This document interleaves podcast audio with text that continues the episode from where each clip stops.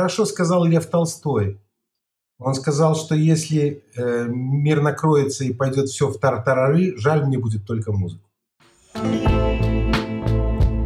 Где бы вы ни находились, чем бы вы сейчас ни занимались, я вас приветствую. Это Павел Терешковец и подкаст «Люди не меняются», в котором мы говорим о профессиональных и личных переменах в жизни людей, о том, как люди кардинально меняются. И, как вы могли заметить, уже несколько недель выпуски не выходили, и это не просто так. Дело в том, что я максимально расслабился, я немножко занимался редактурой своей книги последние, и кроме этого, в принципе, больше ничего не было. А, да я еще и в деревню уехал, в дикую белорусскую глушь. В общем, в общем, мне было немножко не до выпусков, но я с нетерпением ждал а, того момента, когда смогу наконец-таки э, засесть за вот эту вот запись, ее смонтировать и представить ее вашему вниманию. А, дело в том, что гость э, этого выпуска сам по себе очень интересный человек с очень насыщенным бэкграундом, а, да и выпуск-то, собственно говоря, уже чуть ли не юбилейный, да, десятый выпуск, а, всего лишь прошло несколько месяцев с декабря, вот помню, буквально как будто вчера запустил а, этот подкаст, и вот уже десятый выпуск. В общем, не смею вас дольше задерживать, приглашаю вас к прослушиванию и надеюсь, вам очень понравится. И если вам понравится, не забудьте поставить лайк а, и подписаться на подкаст, чтобы не пропускать следующие выпуски. А также обязательно пишите а, в комментариях, что вы думаете о подкасте? Может быть, у вас будут какие-то советы а, или нарекания, наоборот. В общем, я все читаю, поэтому пишите, не стесняйтесь, я каждому обязательно отвечу.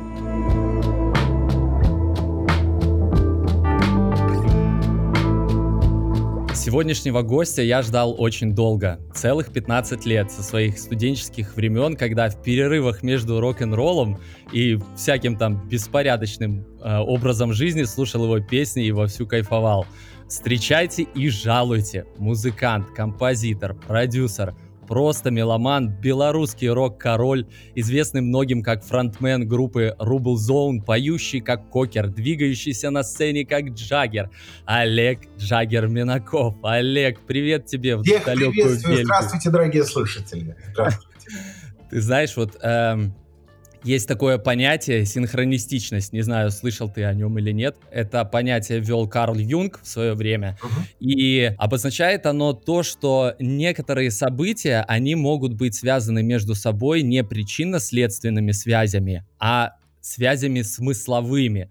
Что это значит? Вот пример. Мне сразу вспоминается, как однажды э, я ехал на поезде из одного города в другой в Китае, и э, пришло время проверять лотерею грин-карты. А я тогда буквально каждый год подавался на грин-карту. Вот была у меня такая мечта свалить в Америку. Угу. И я еду и слушаю в наушниках песни. Абсолютно на шафле, беспорядочно, там английские, американские, немецкие даже песни, русские и так далее. И открываю я на телефоне эту страничку про грин-карту, и мне пишет, Извините, к сожалению, в этом году вы снова не выиграли грин-карту. Это уже был пятый раз. Oh. Представляешь, когда я подавался, все мои друзья выигрывали, я один ни разу ее не выиграл. Да, и у меня трое друзей выиграли. Вот, представляешь? А я не выигрываю, мало того, а, про синхронистичность. Как только я посмотрел вот это сообщение унылое о том, что я не выиграл грин-карту, начала играть песня в моих наушниках. Опять же, э, подчеркну, что абсолютно э, э, беспорядочным образом играли песни, и подстроить угу. такое сложно. Вот Олег, давай ты угадаешь с первого раза, что это была за песня. Подсказка, это не, не твоя песня, нет, но тоже русской очень известной группы. Как только мне отказали во въезде в Америку, какая начала играть песня? Goodbye, Америка. Да. Ты представляешь?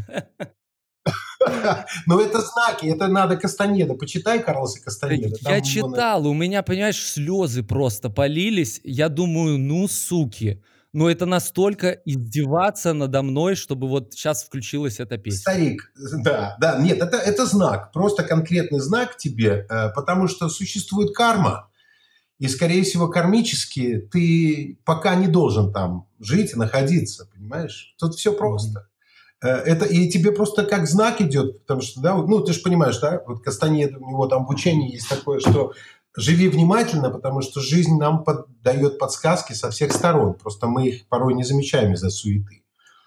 Вот. Да-да-да. И, и, по-моему, это просто тебе такой знак, это не значит, что кода, все, крах, понимаешь, ты же еще совершенно молодой. Тебе 33 есть? Сейчас 33, но это произошло, когда мне было, сейчас скажу тебе, 27. 23, 23, 20, когда еще да. в Америку не уехал, да. Да. Ну вот смотри, да, вот 10 лет назад, да, получается? Угу. Ну вот сейчас у тебя как раз тот возраст перемен. Самый большой возраст перемен – это 33 года. Я, кстати, вчера еще раз подтверждение этому услышал, э, когда вчера была инаугурация Байдена. Ага. Сказали, что Э, Байден выставлял свою кандидатуру в президенты 33 года назад. То бишь у человека через 30 года все получилось. Ничего себе. Вот, в 87 году. Обалдеть. То есть ты веришь в знаки? Ой, сто процентов, потому что я же анализирую, я анализирую свою жизнь, окружающих, и просто смотрю, как что происходит. И у меня э, конкретно на все эти вот даты Э, были перемены, и конкретные перемены, они просто, ну, как бы, это идет естественный процесс. Ну, тут какая-то вот, наверное, тонкая черта существует, как определить, вот, отличить знак от какого-то несущественного события или случайности. Идешь ты там, думаешь о чем-то грустном, и вдруг ворона пролетает мимо, да? Угу. То есть, ну, как бы знак это или не знак? Мне кажется, знак появляется тогда, когда ты начинаешь думать о нем как о знаке. Нет, тебе должна прийти в голову информация просто сразу, понимаешь? Ага. Дело в том, что когда это знак, у тебя сразу это отражается в, в, в твоей голове, скажем так, тебе подсказка идет. Э, я, ну, это особый настрой должен, это как бы настроиться на какой-то frequency, да, ну, какую-то волну настроиться, чтобы ощущать Э, вот эти знаки, это у тебя должен, ты, ты должен сам быть на это каким-то образом настроен. Я, я даже не знаю, как это объяснить. Ну, видимо, это чувствуется интуицией скорее. У меня, у меня очень клево, ну, в смысле, я уже, да-да-да, это интуиция в первую очередь, и э, у, у меня очень давно и постоянно, можно сказать, я когда вот настроился на это ощущение, чтобы жить внимательно, и знаки иногда идут, вот э, э, мы, допустим, с женой разговариваем, идет телевизор. И я говорю в разговоре какое-нибудь слово, и я ровненько в это же время это же слово звучит по телевизору. Да, я слышал, мой брат мне постоянно о таком рассказывает. Да. Понимаешь, и я говорю, о, значит, все идет верно. Понимаешь, это знак того, что э, все идет э, по плану. А когда ты начал жить внимательно, когда ты поставил себе такую установку? Это было в 80-е годы. Я э, увлекся Рерихами, я увлекся вот Кастаньеде, там Муди, «Жизнь после смерти». Ну, в общем, вот все вот эти учения, «Живая этика» Елены Рерих. Угу. Ну, вот прям какое-то было такое э, желание э, это все познать. И я тебе скажу, что, ну, мне здорово это помогло в жизни. Здорово помогло. Я, я, э, я не знаю даже, как это объяснить, но мне стало очень много понятно в жизни после того, как я прочел э, потому что живая этика очень большая, там 14 томов, там же масса большая. Но то, что было доступно, была возможность прочесть, а не забывая это 80-е, это не... Я только хотел сказать, где ты доставал-то Интернет, это? О, это были такие еще смешные перепечатанные такие книжки на принтере, такими с потемневшими листами, знаешь. Так... Романтика. Да, да. И это потом были аудиокассеты, были начитанные э, специалистами, которые зачитывали эти самые книги. Вот. Ну и как бы там, там, кстати, очень клево. У Рерихов, там Елена Рерих пишет такое, что если вы, допустим, читаете и вы перестаете понимать, что написано, отложите в сторону, ибо ваше сознание еще не готово к восприятию этой информации. И у меня был такой момент, когда я читал и думаю, блин, что за маразм, вообще ничего не понимаю. Я закладочку сделал, отложил в сторону, вот, прошло несколько недель, а в голове постоянно возвращаешься к мысли – думаешь, что что там не так, что там, да, да, да, что-то, да. И потом в какой-то момент открываю, и потом думаю, как я мог этого не понимать? Да, это что ты читал, кстати, не помнишь? Это в живой этике что-то. Это какой-то там ага. раздел был, я уже не помню. Я помню, что там такое, знаешь, там такие типа Э, представьте себе, что вы водолаз, вы находитесь там на глубине, на вас давит там от давление, там что-то, ты думаешь, что, как водолаз, куда, что. Вот. А потом прошло время буквально вот, и бах, и потом все реально понятно. То бишь просто э, разум, сознание должно быть готово к информации.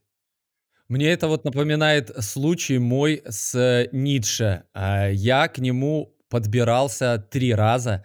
Три раза я читал э, по половине книги, три раза я из этих половин ни черта не понимал. Последним мой подход был, сейчас э, скажу тебе, ну где-то год назад. Все, я отложил опять и думаю, не, наверное, когда мне будет лет 40, может тогда по попробую в четвертый раз. Ну попробуй вот, э, да, попробуй в 36, 33, попробуй еще раз вернись к этому. Ну, не, ну, Ты знаешь, и еще то, к чему я пришел уже, скажем так, на 100%, уверенным человеком, это в то, что а, мысль материализуется.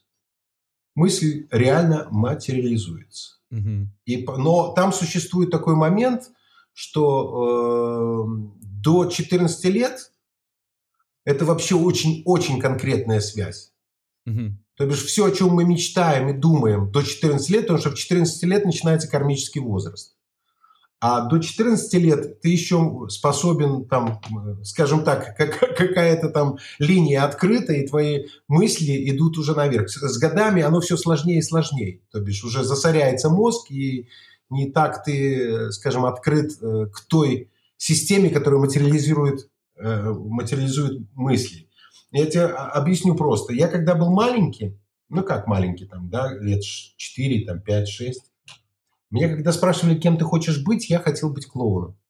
Олег, подожди секунду. Я только что записал заметку, что у тебя спросить, вопрос. И написал, кем ты мечтал быть. Ты видишь? Елки. Значит, все идет ровненько. Вот. И э, ты представляешь, и там, ну, у меня папа был э, довольно известный человек э, в, в автомобильном, в дорожном строительстве, да, он, он был начальником дорожно-строительного управления. И он дружил очень много с военными, с генералами, там, с полковниками. Там у нас постоянно дома были военные. Вот. И когда эти... Э, я помню, э, был какой-то парад, возможно, 7 ноября, еще что-то. Мой папа был там около трибуны, и меня малого. И я стоял в окружении этих генералов, и там довольно известные генералы в дальнейшем, там, которые стали маршалами. Вот. И у меня они спросили, кем ты, мальчик, хочешь быть? Ну, а в то время это какой? Это 69-й год там, или там 70 там все говорили про космонавтов, там, про геологов, такие, знаешь, романтики. Да. Я говорю, а я да. хочу быть клоуном. И они ха-ха-ха там. А я клоуном. Да, кто-то же должен смешить, веселить. То бишь, я был такой любитель цирка, там, вот такой вот ребенок был. Потом, естественно, это все ушло, э, рассосалось эти все мысли уже, когда повзрослел. Но мои мечты сбылись. И я поймал себя, значит, я играл здесь уже в Бельгии, я играл в одной джазовой команде, мы играли такой Dixie Jazz, и у нас был контракт на работу в Диснейленде в Парижском. Значит, мы неделю работали там.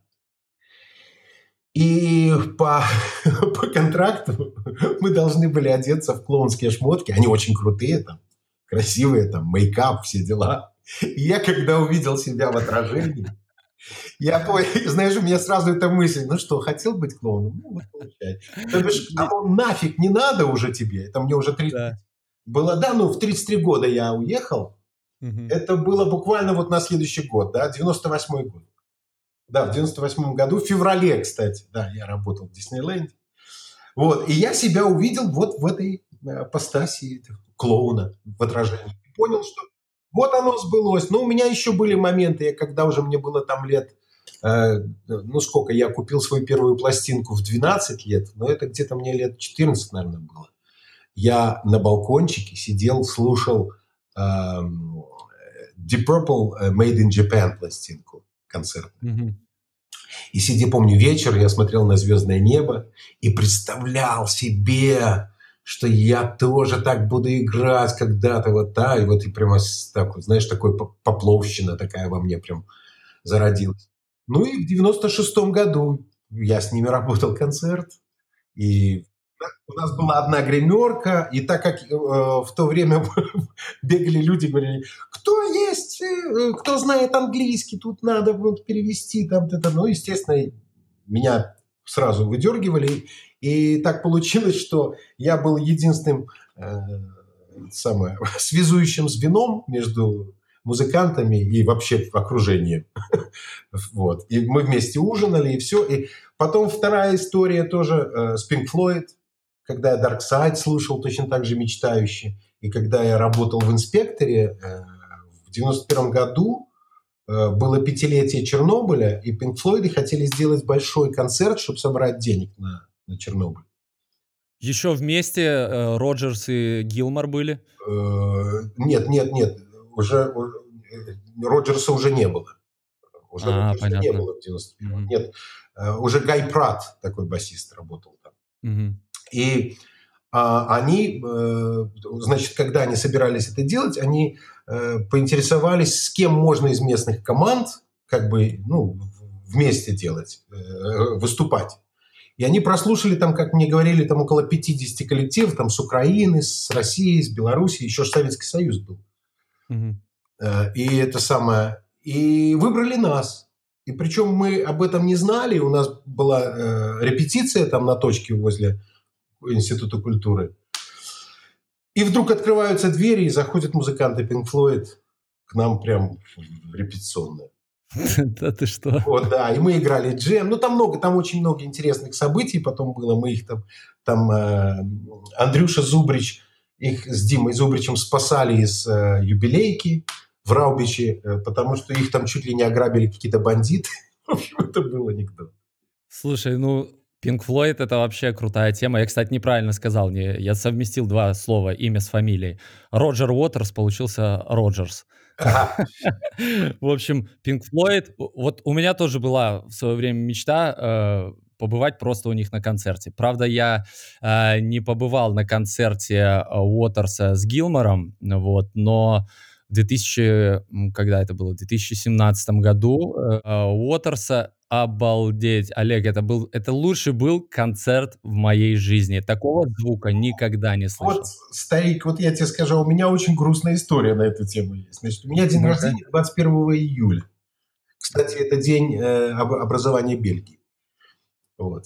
Я всегда, когда меня спрашивают, почему ты приехал в Бельгию, я всегда говорю, если бы я родился 4 июля, то я поехал бы в Штаты. А так как я в Америку, да. 21 июля, это день Бельгии, на мой день рождения всегда фейерверки, король поздравляет, в общем, Бельгию. Ну вот она синхронистичность опять. Да, и смотри, э, и значит, а, и, а у нас такая традиция зародилась, ну, лет 15 назад. Мы э, с женой э, мои дни рождения встречаем в разных странах просто валим, mm-hmm. да, там в Швейцарии, mm-hmm. в Голландию, во Франции, там, да, вот каждый год мы планируем куда, куда вот в Италию. И мы спланировали ехать в Ниццу, а мой э, хороший друг э, подарил мне на день рождения билеты на стенку. И как раз в день нашего уезда. И у меня, мне так было обидно, чувак сделал от души подарок такой, понимаешь? Да. А тут уже все у нас, ну, мы, мы на машине ехали, но уже все мы договорились, это не то, что там билеты или еще что-то, но там у нас э, зарегистрированы отели, там все дела. В общем, я, это был, это был, наверное, самый грустный э, подарок э, за, за все мои дни рождения, когда такой офигенный подарок, а я не могу им воспользоваться. Как я тебя понимаю. Я бы очень долго переживал по этому поводу, конечно. Вот. Ну, карма – это такая штука, ты понимаешь, она ровно бьет в... Если мне суждено быть в это время в Ницце, а не на концерте, то что бы я ни делал, у меня бы ничего не получилось. Тоже правильно. Я вот, фаталист. Кстати, такое отношение, да, оно э, очень упрощает жизнь. Да. И ты перестаешь нервничать, париться, все идет так, как оно должно идти, в принципе. Однозначно. Однозначно. Вот э, ты, кстати, упомянул о том, что тебя вроде как позвали, да, в качестве переводчика, когда там э, в гримерке Deep Purple да. были. А откуда у тебя вообще такой английский? Слушай, вот вообще, мне было интересно. Знаешь, это из прошлой жизни.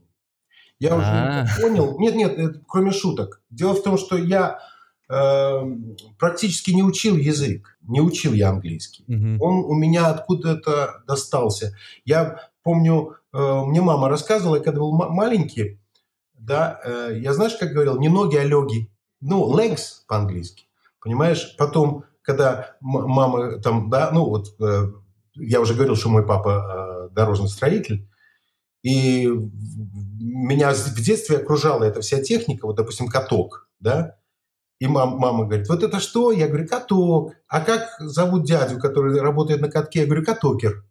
То бишь, вот это вот, э, это же чисто, чисто а, английский расклад, э, э, значит, слова, да, вот приставка это катокер, это, да. Потом э, что-то еще было интересное. А, я помню, э, мы смотрели э, песню э, этот, как, кто это был вокалистом у Genesis до Коллинза? Гебриэл. Питер Гебриэл.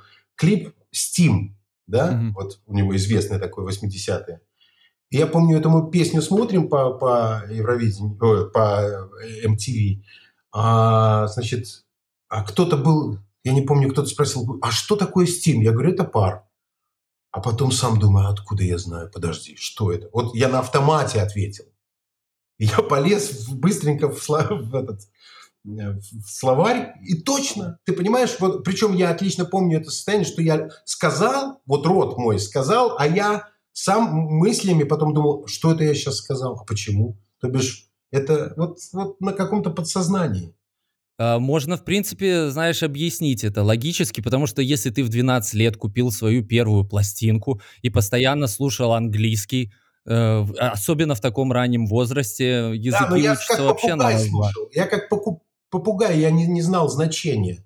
То бишь я, я, э, знаешь, ну из-за того, что наверняка у меня слух там и все остальное, и, и поэтому оно, все, что я слышал, я не понимая это все повторял. Я был совсем маленький еще до первой пластинки, э, э, когда я услышал Can't Buy Me Love, Beatles, песню, ага. там не снесла крышу тогда. И я ее, вот, я ее выучил, но я понятия не имел, о чем это, что это, понимаешь? Но, но по словам я все пел. И потом, конечно, смешно. Я потом слушаю, когда уже стал знать язык, и вспоминал, как я ее запоминал, эту песню, конечно, там анекдот. Там у меня одно слово из трех получалось, знаешь.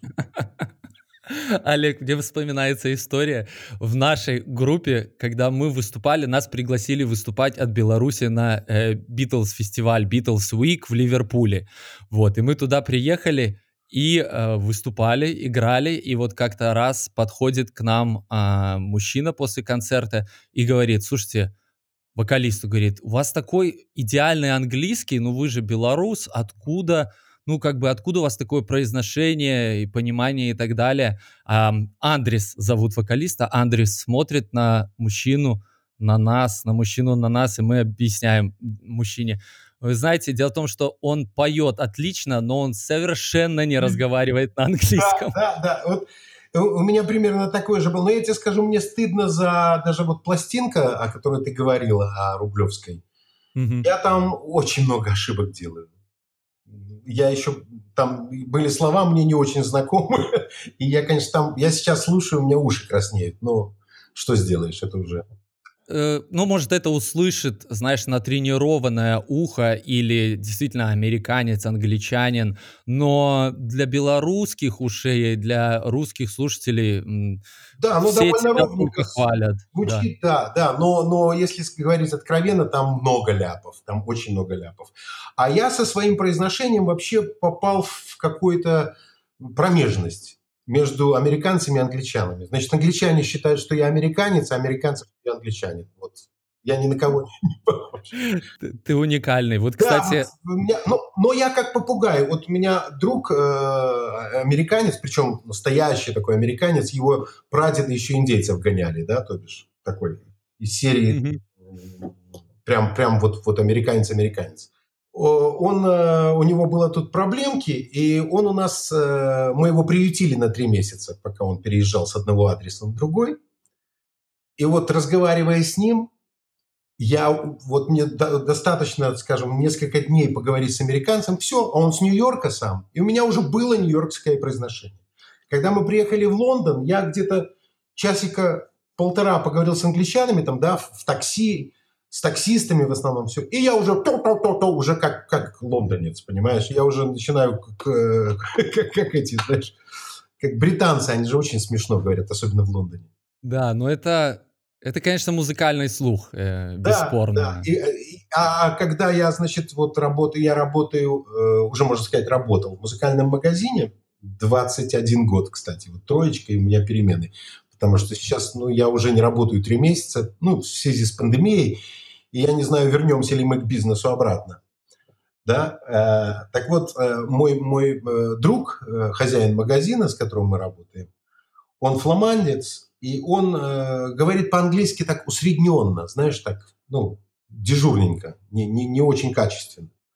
И из-за того, что я с ним все время разговариваю, мой, мой язык стал портиться. Mm-hmm. Но я его поправляю каждый вечер, глядя там BBC, там, ну, в смысле, англоязычные каналы.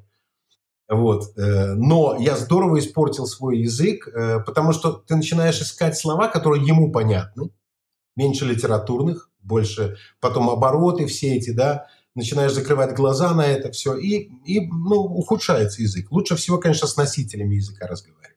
Да-да-да, конечно, с носителями это, это всегда рабочая схема. И вот ты упомянул, что эм, сказался все-таки локдаун на вашем бизнесе. Очень. Чем ты сейчас вообще занимаешься в Бельгии, расскажи? Ну, Или отдыхаешь? Сейчас, ну как, отдыхать у меня не получается. Э, дело в том, что, ну, вот касательно, что меня, у меня накрылось все с локдауном. То бишь я э, зарабатывал здесь выступлениями, э, уроками, угу. э, студия звукозаписи э, и магазин.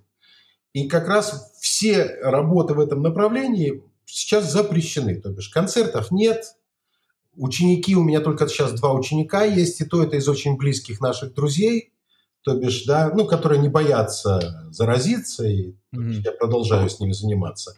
А остальные все, там нельзя пока не... Ну, здесь очень законопослушный народ. Слушай, а есть какие-то пособия, они как-то помогают? Да, есть, конечно, конечно. Вот в первый локдаун, на, в этот локдаун ничего, э, ничем не помогали. В первый локдаун э, государство оплатило все коммунальные услуги, то бишь mm-hmm. mm-hmm. воду, электричество. Но это не дешево в Европе. Это не, это не дешево, это около 300 евро. Вот. И это самое. Но тут у нас закон такой. Э, значит, э, на семью должно быть 1400 евро. Для того, чтобы получить... Ну, нет, э, вообще, вот для существования. Да, это минимум. Ага. Минимум. Вот. И проблема в том, что у меня жена работает в магазине, который, скажем, ну вот она, а, они сейчас работают, им можно. Да, и она получает э, денежки, и, и таким образом перекрывается наш минимум. Понимаешь? Понятно, да. То бишь, я когда позвонил в соцслужбу и сказал, вот такая лажа, что у меня ни концертов нету, ни, ни, ни, ни, ни работы, ничего, они спросили сразу, какой ваш доход семейный, я назвал сумму, они говорят, вы подходите под, э, что вам типа достаточно. Если бы у нас было тысяча, скажем так, то 400 они бы доплачивали. Вот. Так что, ну, не до жиру, скажем так, не до жиру. Вот. А работы у меня, ну, немерено. У меня где-то около, э, сейчас скажу, ну, примерно где-то около 16, там, 18 песен в работе.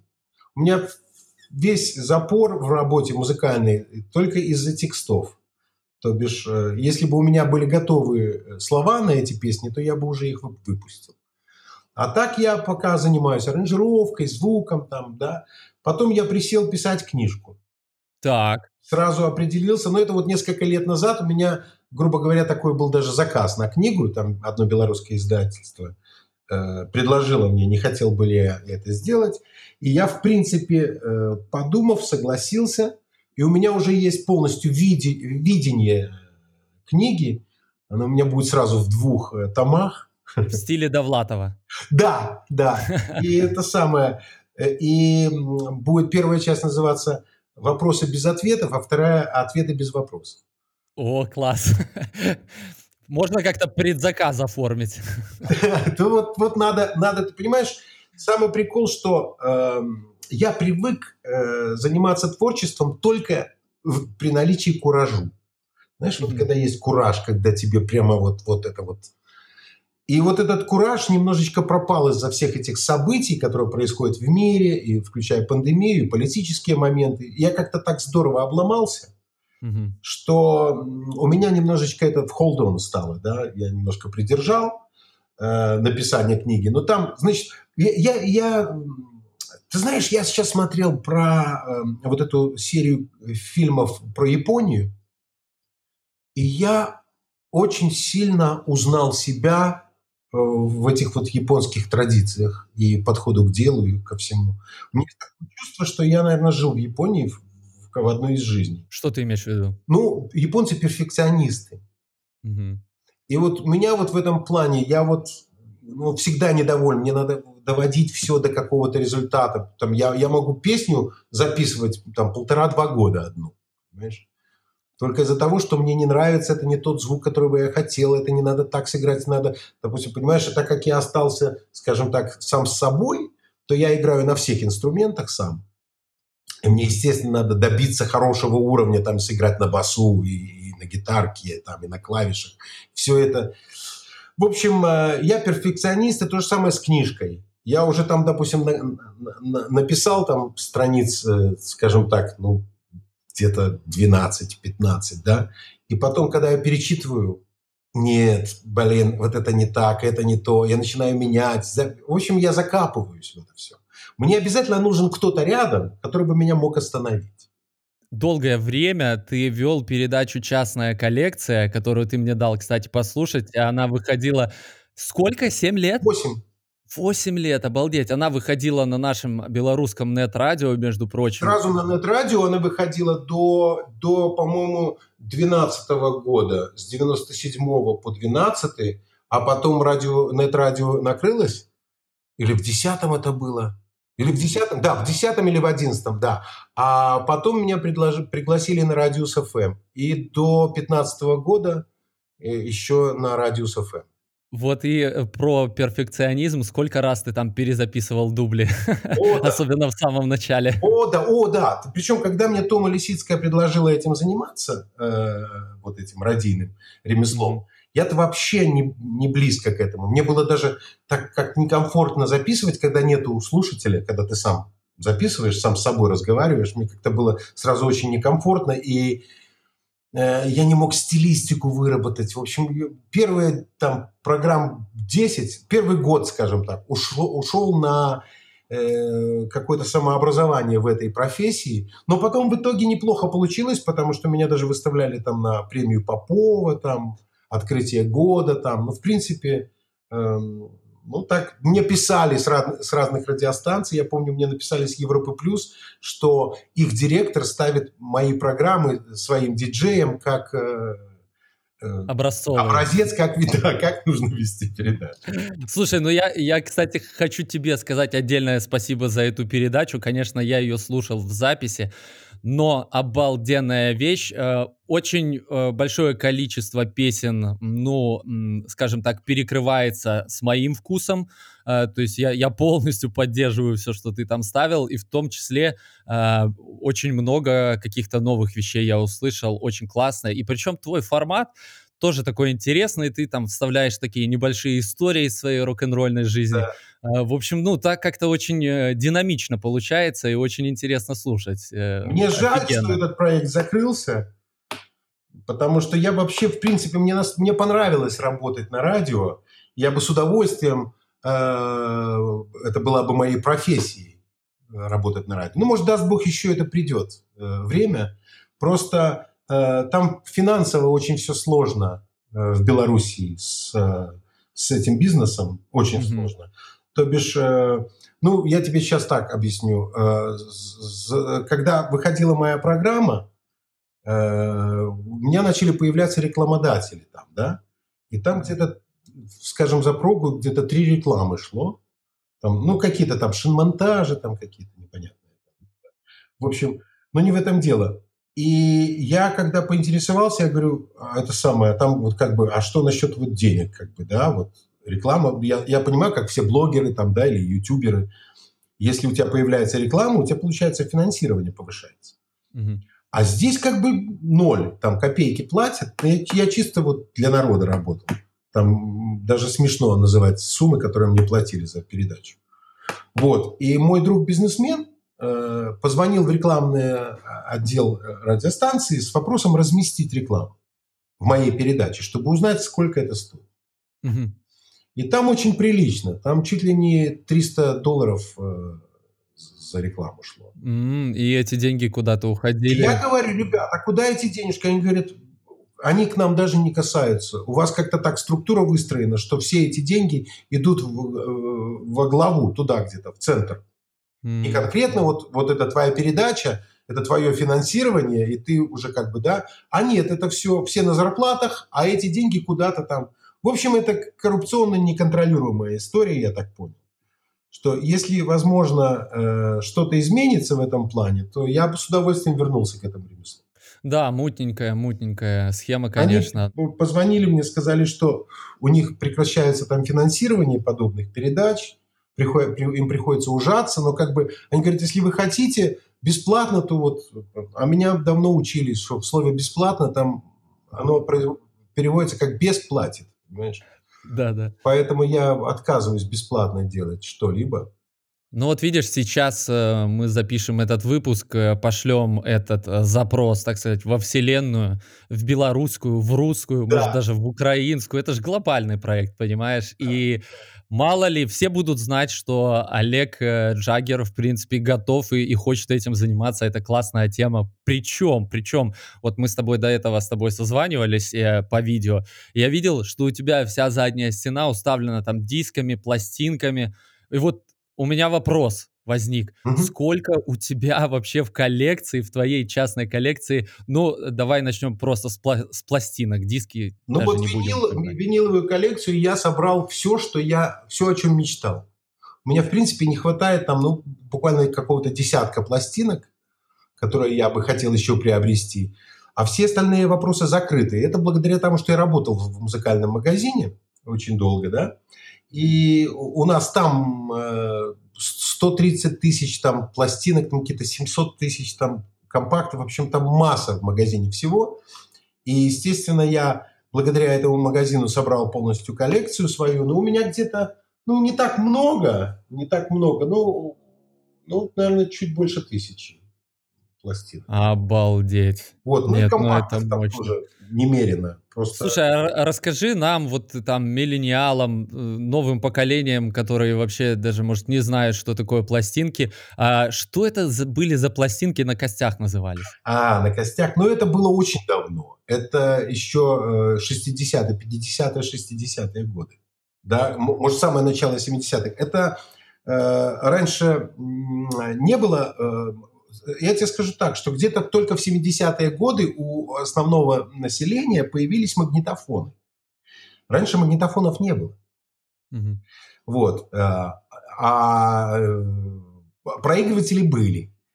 И народ ухитрялся записывать, брали вот эти вот снимки, которые делают, э, как они? Э, Флюорография. Флюорографические, да, снимки, угу. и на них нарезали запись, запись шла на них.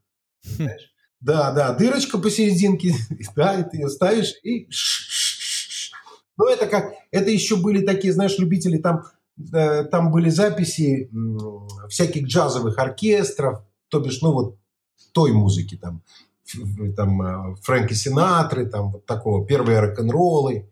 Угу. Вот это вот были такие, да, пластинки на костях, потому что изображение было, сам понимаешь. Ну да, а как э, ты в этом деле разбираешься, как правильно вообще выбрать пластинку так, чтобы не нарваться на какую-то ерунду? Там, я знаю, существуют сейчас там э, так называемые цифровые пластинки, да, которые просто пишутся с обыкновенного CD-диска. А, ну, это как... да, пираты всегда были, есть и будут. Э, народ их ухищряется. Но как? Это, это, там, там же все есть. Каталог... Понимаешь, с пластинками все клево. Там э, все пронумеровано номера стоят каталоговые, ты набираешь, и ты понимаешь, это издание э, оригинальное или это левак. Угу. Сейчас, по-моему, э, уже такого уровня это все... На ухо ты даже не отличишь, принципе. Ну да. Это должна быть какая-то супер крутая, наверное, система, Да, помещение я соответствующее. вот сейчас, э, так как вернулась опять ви виниломания в народ, и сейчас очень много переиздается винила. И вот я, допустим, купил себе э, практически все... У меня есть все оригинальные Led Zeppelin, да, родные, которые тогда выходили. И я уже купил штук 6 себе ремастеринговых, новых. Но на них прям стоит лейбак, там написано, что там Джимми Пейдж персонально все это дело пересводили, перемастерили уже под новые дела. И пластинки уже 180-граммовые, понимаешь, тяжелые, мощные такие. У них звук просто сумасшедший. Вот. Э, дело в том, что пластинки, вообще само производство пластинок, оно очень здорово завязано на нефти. А, В 70-е годы появились американские пластинки, прям такие, знаешь, тоненькие-тоненькие, легенькие-легенькие. От того, что были, была дорогая нефть, и, и поэтому винил ужался. Ну, там соответственное звучание, наверное, Да, да, да, да. Там чем глубже борозда, там и п- а, оттиск там же от матрицы, то бишь, ну там свои дела. Там первые прессы стоят гораздо больше, чем э, последующие. Мгм. То бишь там свои приколы есть. Э, Ну, ты знаешь, я люблю винил за, за арт, за то, что ты берешь в руки, во-первых. Ты разглядываешь эту обложку. Это целая... Мне друг сказал однажды, говорит, слушай, ну меня, говорит, я не люблю винил за то, что нужно постоянно переворачивать, подходить, там, ставить это, что не с пульта делается. А он такой, этот товарищ мой, он любитель выпить. Я говорю, а тебя не напрягает каждый раз наливать в рюмку? Главное, как к этому относиться, понимаешь? Ну да. Да, я, э, между прочим, э, один из плюсов винила, который я сам заметил, э, в прошлом году купил себе проигрыватель, стал слушать винил, а, и я заметил, чем хорош винил, тем, что ты слушаешь альбомами, Да. не песнями, потому что песня, вырванная из контекста, это все-таки совершенно другое, чем если ты слушаешь должна быть, соответственно, музыка такая, которая склонна э, к альбому. Да? Да, ну вот если берем Pink Floyd, Да, например, да. это исключительно Там альбом. Yes и Genesis, и там это все, это было именно альбомное время, да, Led Zeppelin и те же. Да, оно все так там грамотно выстроено, чтобы, чтобы получить полный кайф, это лучше всего вот прослушать целиком, чтобы не вырвано было. Да, да. Я вот, э, кстати, опять вспоминаю эту синхронистичность и слушал а, какое-то интервью, смотрел с тобой на Ютубе. Вот представь, смотрю я интервью с Олегом Джаггером Минаковым. Все классно, посмотрел, закрыл эту вкладку. Думаю, ну все, послушаю-ка я музыку. Включаю я Яндекс Радио, начинает играть Джо Кокер, понимаешь? Вот тут же я... Что такое? Вот сейчас с тобой разговариваем, между прочим, у тебя такой а, как бы спокойный, бархатный голос, но на записи у тебя совершенно другой голос. А, да, вот действительно, как э, больше похож на Джо Кокера. А почему так получается? Это как-то а, органично, само собой, как только ты начинаешь петь такой стиль? Или ты как-то специально вот так делаешь? Ты знаешь, э, э, у меня получается это именно когда я не хочу ничего специально делать. Вот специально я могу ровно петь. Ну, в смысле, оперным голосом.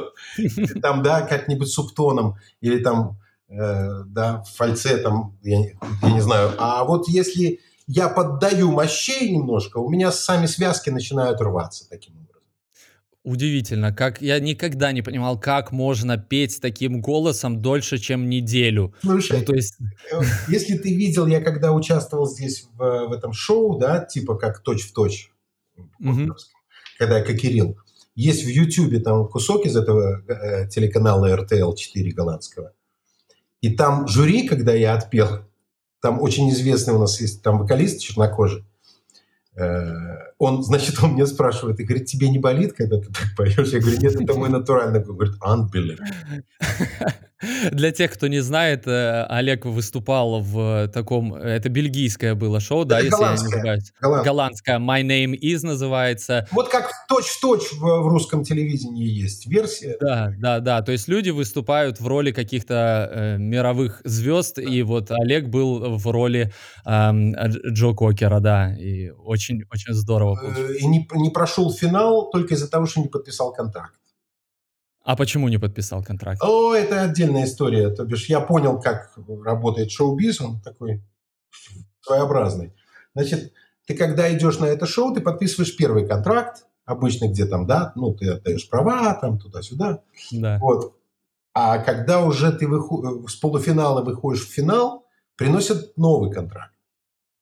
И в этом контракте на протяжении следующего года я должен отстегивать им 30% с каждого моего выступления. Связанного с этим шоу? Вот в том-то и прикол. Я говорю, с каждого, которое вы мне организуете, говорит, нет, с любого вашего. Я говорю, а у меня 14 выступлений уже запито еще до этого шоу. Я говорю, как быть с этими концертами? Они говорят, будете отстегивать. Нифига себе Я говорю, я не буду отстегивать. Я говорю, а если я подпишу, ну, кто узнает, в принципе, да, там есть и корпоративы, там и все. И мне человек этот хорошо сказал, он говорит, Олег, вы наверняка плохо знаете, что такое голландский адвокат. Вас просто по миру пустят, если вы решите э, здесь что-то сюлить. И я говорю, в таком случае я не буду подписывать, потому что я говорю, а вы мне какие, а, а, сколько вы мне концертов гарантируете вот именно от вашего телеканала, там все. Он говорит, ну, мы ничего пока не можем гарантировать. Я говорю, в таком случае я ничего не буду подписывать. Ну и мне сказали тогда, ну тогда мы вас не пустим в финал. Я говорю, ну, пожалуйста. И это было очень интересно. В э, финал там выходили девочка, которая пела Мадонну, и я. Мгм. И прикол в том, что когда я выступил, и, значит, типа, э, жюри сейчас должно дать оценку, кто проходит финал, весь зал кричал «Кокер». Но когда я э, уже это вышло в, э, на экраны, то этого не было. Ах, жаль, ах, жаль. Уже там все, Мадонна прошла, все хорошо, там, да, и там народ бу делал. И ничего этого не слышно, не видно. Все веселые, все хлопают. Ну, продолжая вот тему голоса э, и возвращаясь к тематике э, нашего выпуска, нашего подкаста о том, э, о переменах в жизни людей. Э, первая твоя перемена, э, насколько я понял, это была, когда у тебя сорвался голос. Или нет? Да, нет, ну да, это было... Я был ребенок совсем. Э, да, вот там сколько мне... Да, вот, наверное, 14 лет и было. В том самом Кополе я играл танцы. То бишь я для них был таким странным экзотическим мальчиком, который пел на английском и пел как раз те песни, которые были самые популярные на то время. Это всякие Smoke on the Water, там э, э, Hotel California, э, потом Смоков, там What Can I Do, там, ну все вот хиты того времени. Давай поясним для слушателей, что ты сам из Борисова, из Кополя, да? Ну я из Борисова, у меня баб, мама из Кополя. Ага. бабушка. Соответственно, я все каникулы проводил там. И как-то там на танцах ре- ребята играли. Представь, я вообще шипстик, ну, 14 лет. Вот. И я буквально там... А уже там были местные друзья соседние, там, которые, которым я уже там на гитарке играл, что-то пел.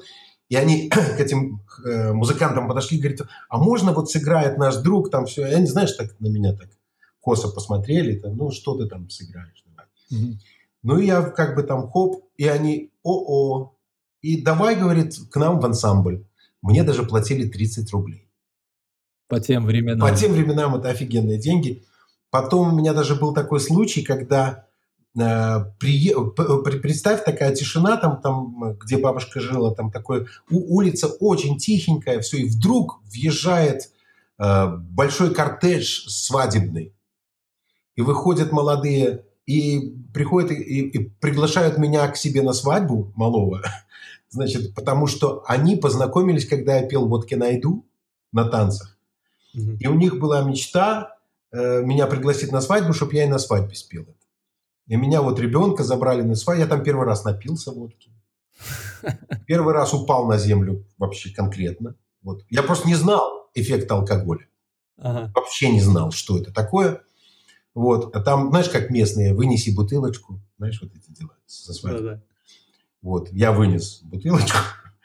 Вот, и мы там с друзьями ее с горла, эту водку. Боже, какой ужас. И я помню, я выпил, знаешь, ну как бы герой, э, там же, да, это окружение, там постарше ребята. И не хочется же выглядеть сосунком. И я, значит, эту водку выпил, и помню, так стою, и вдруг а, это ночь, фонари горят. И вдруг эти фонари стали такие яркие вдруг. Я думаю, ух ты, а что это? А потом смотрю, земля приближается. А это я уже падал конкретно. То бишь, вот такой у меня был опыт ужасный. Первый. Слушай, а что происходило потом? А потом на утро мне дедушка налил своего вина, потому что я с ужасной... Да, ну я, естественно, там тазики приносили, в общем, мне плохо было полночи. Вот, и моя сестра э, пришла, когда я еще в кровати лежал, говорит, ну все, тебе пипец, все, сейчас дед проснется, вот тебе за вчерашнее будет. И она такая прям руки потеряла, а мы сели завтракать, и дед говорит, ну что, голова болит, и такой достал своего э, яблочного вина, говорит, вот выпей этот стаканчик, тебе будет легче. И моя сестра такая, Элочка, она так смотрит, ну нифига себе, его никто не ругает. А я помню, когда я пьяненький был полностью, да, и там э, бабушка с дедушкой подносили там ведра, я помню, что они очень смеялись. То бишь, если бы это были родители, наверное, я бы получил по полной. Но бабушка с дедушкой у меня были просто супер замечательные. Мировые. Это самые демократические, какие только могут быть. Если я бабушке говорил, что я буду спать на сеновале и не приду ночевать, то хорошо, внучек, вперед. То бишь, вообще никто вопросов не задавал. То есть ты начал играть еще в школе? Я в, в сколько мне лет было, да, по-моему, лет 12 было, когда я сам пошел в музыкальную школу, сам. Родители были не в курсе. Я просто шел э, по дороге с моей школы, может, там было несколько путей, можно было идти через парк или через музыкальную школу. И мой друг, э, его, значит, пришла, забрала со школы мама и сказала, что мы идем поступать в музыкальную школу. И вот мы вместе шли, я как бы за компанию. А я подумала, почему бы мне? Ну, я зашел туда и сказал, я хочу на гитару. Вот. Меня проверили, сказали, а почему не на баян там начали? Ну, в общем, я поступил на гитару, и когда меня э, пришло это самое извещение, что я поступил, и что там к оплате, там все, у меня родители дико удивились, что я сам э, это сделал. Да? И, и потом, где-то проучившись годик, я, в общем, я, я, кстати, не закончил музыкальную школу, я свалил за две недели до выпуска. Почему? А ты знаешь, мне перестало интересно быть, э, играть э, вот эти все классические произведения, вот это вся... Я научился играть рок-н-ролл, и все, спасибо, ребята, нафиг мне больше не надо ничего от вас. Вот, меня просили прямо, ну, закончи, вот, вот сдай экзамены. А там надо было учить так так, я как открыл эти ноты, там грузди, знаешь, когда виноградные грузди просто висят. И я так от этого устал всего. Я так посмотрел, думаю, да нафиг оно надо. Я, я знаю, как играть на гитаре. Вот. И, и в общем, да. Э, и вот так вот, э, да, вот так вот я стал. Но я не любил играть на гитаре. Если ты заметишь, э, я вот все команды, в которых я работал, там, Ты без гитары, да. Я ни, нигде не гитарил, потому что, ну, в «Инспекторе» Витя Смольский играл на гитаре. Но кто рядом станет с ним? Понимаешь? Он, он просто ну, ну, страшно крутой гитарист. Мирового уровня. Вот. Потом Саша Газизов. Э, это просто нереально. Я его считаю белорусским Эриком Клаптоном просто. Mm-hmm. Очень крутой. И рядышком с ними я, конечно, инструмент забросил. И я уже к инструменту вернулся здесь, в Бельгии когда э, меня начали просить э, о том, чтобы вот, ну, если можешь, научи играть. И я думаю, а как же я научу? И вдруг, понимаешь, я так, я, ну, а деньги неплохие платят. Я думаю, что ж деньги упускать-то? Я начал вспоминать, как меня учили. И самый прикол, что руки помнят. Вот этой серии руки помнят. Я взял гитару, и вдруг э, думаю, а что я помню из музыкальной школы. И вдруг я начал все эти упражнения, все эти, ну не все, конечно, но некоторые этюды мне руки запомнили сами. Угу. И я все это дело разложил, вывел в систему. И сейчас преподаю инструменты. У меня очень даже неплохие ученики, хорошие результаты показывают. Смотри, а что было после школы? Чем ты занялся? Ты же вроде как в армию пошел, да? Ну, я пошел. Меня пошли. Тебя пошли. Дело в том, что, э, ну, надо просто вспомнить то время. Это э, конец 70-х, начало, самое начало 80-х. Э, в 82 году я, меня забрали в армию. Э, и там я в своих радиопередачах рассказывал подобные истории. Не знаю, ты нарвался на эту программу или нет, но, в общем, э, я уже когда еще учился в школе, я уже играл в кабаке. Вот. И так как немного было людей, которые англоязычные, а народу хотелось эти песни слушать, mm-hmm. вот. И я как-то один раз меня попросили на замену поиграть в ресторане. Вот. И я поиграл, и получился такой легкий успех. И, но мои родители, они очень консервативные. Они считали, что музыкант – это не профессия. Музыканты – это алкоголики все, то бишь. Вот. И, и надо чем-то серьезным заниматься. Вот. И я их э, обманывал. Я рассказывал, тогда, тогда же была самая шикарная отмазка. Я иду к другу делать фотографии. Делать фотографии? Да, раньше же как фотографии? Это же закрепители, проявители, это целый процесс, понимаешь? Угу. Это не как сейчас, цифровая история. И я э, маме говорил, вот мы с Вовкой, вот Олежка увлекся фотографией, понимаешь, как интересно. Вот с Вовкой они другом вот до полночи вот делают фотографии. А на самом-то деле я в кабаке лопал. Вот. И однажды эта вся халтура вскрылась. И, и моей мамы знакомой был день рождения. Она праздновала это в кабаке. Все это дело увидела и такая восторженная позвонила моей маме сказать, какой у нее молодец сынок. Моя мама была в шоке. То бишь, они на меня так наругали, что я ушел из дома, я три, три дня не был дома. Вот, потом меня вернули. Вот, но я так понял, что на семейном совете было решено, что с этим надо что-то делать. Вот. И когда э, пришел момент армии, э, меня папа мог отмазать от армии за 6 секунд просто. Но как получилось, что он меня отдал в самое страшное место, в печи. То бишь меня э, забрали в армию, в учебку, в печи, где полгода реальных мучений там было, но реальные. Такие, знаешь, по-серьезному. Но я получил адидасовские погоны сержантские вот, с тремя полосочками. Вот. И потом э, мне родители сказали, что нужно поступать в военное училище. Ну и вот а было самое крутое в Советском Союзе, это было самое крутое Минское высшее военно-политическое училище, так как из него выходили дипломаты, юристы, психологи, то бишь, ну, политическая работа там, ясно. Вот, и туда поступить было очень сложно туда поступали, как правило, как я называю, дети родителей. Знаешь, если там всякие из ЦК, там, я учился там с э, внуком Воротникова, там, с э, родственниками министра обороны, там, всяких министров, там, там ну, масса. Вот. И это все мои хорошие друзья остались по жизни. Да. Ну и, в общем, туда я поступил, не хотя я не хотел, но меня взяли. Вот. Я даже, если честно, я не проходил комиссию по глазам. У меня дальнозоркий астигматизм с детства. И когда я сдавал медкомиссию на офицерское, вот это самое, да, ну, чтобы учиться в училище, э, врач, который смотрел мне глаза, сказал, что «О, с таким зрением, дорогой мой, ну куда вы пришли?» Вы не проходите. Я «Ура!» Блин, все, я выхожу веселый, сел на лавочку, а я уже, как, значит, я там был в училище еще за три месяца до поступления, меня перевели из печей прямо в училище – и я был в оркестре училищном. И я с этими музыкантами, значит, уже веселый, я говорю, ну все. Они говорят, какой зеленый змей тебя укусил, ты что, зачем тебе это надо? Там, я говорю, ну буду валить экзамен, если что. А тут бах, я не прохожу медкомиссию. И мы уже сели все на лавочках веселые.